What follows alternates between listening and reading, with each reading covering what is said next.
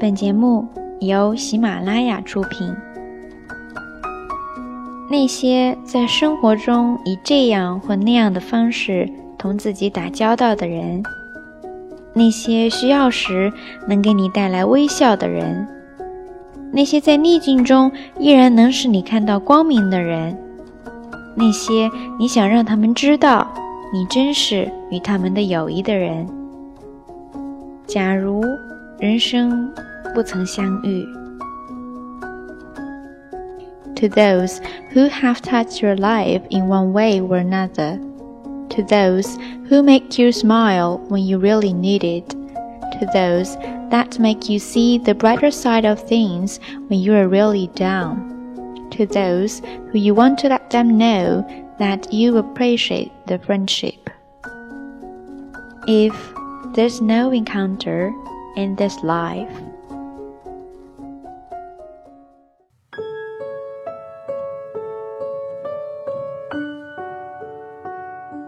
Because of his love, Job was not a brilliant man.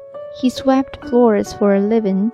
He believed that Tarzan was a real man and that all those movies were really documentaries of Tarzan's life. He was the butt of many jokes Yet he taught me about the essence of a real man love and respect for women, honor, kindness, and gentleness. Job embraced life in unexpected, simple ways. He showed up for work on time. He never bragged about himself, and he loved only one woman, his wife, Molly. Job filled a void in my life he was principled and straightforward in my world of dishonor and lies. He loved me as his very own grandchild, even though he was a year younger than my father. I will never forget my graduation from high school. That was a day of hopeless inevitability for me. My father, who was a heavy drinker, began his celebration very early in the day. By the time we congregated in the high school gymnasium, my father had congratulated himself through nearly a case of beer. I tried to be invisible within a sea of faces. I wanted to run away, disappear. Most of all, I wanted no one to guess whose kid I was. I was betrayed by my last name, which began with the letter A, so I was the first graduate on the first row.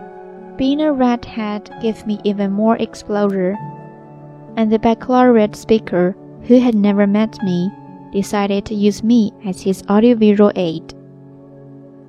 This young lady, this bright young lady, with the bright red hair, his voice rose through the auditorium in sonorous phrases as I sank lower in my seat.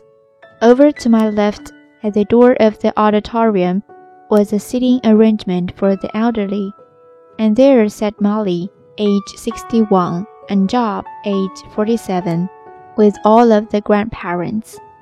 My heart ached when I looked at them, wishing with all my heart that I were truly their grandchild. As the speaker continued with his speech, he reached a point where he had an uncontrollable urge to introduce all the wonderful people who had made this day possible. All the semblance of the graduates, please stand. I slipped lower in my seat, glancing hurriedly around, hoping to remain invisible. Now, all the parents, please stand. Dear Lord, I thought, I'm sure my father can't stand, even if he wanted to. I didn't bother to look around. Now, the grandparents, I closed my eyes, dreading the hopelessness of my situation. I had no grandparent to stand proudly for me. I finally opened my eyes, and there they were Job and Molly, standing proudly with all the other grandparents. Job looked over at me, his eyes beaming like diamonds. I'm so proud of you, he smiled as he mouthed the words that I will never forget. I knew that he stood there not out of duty, but because of his love for me.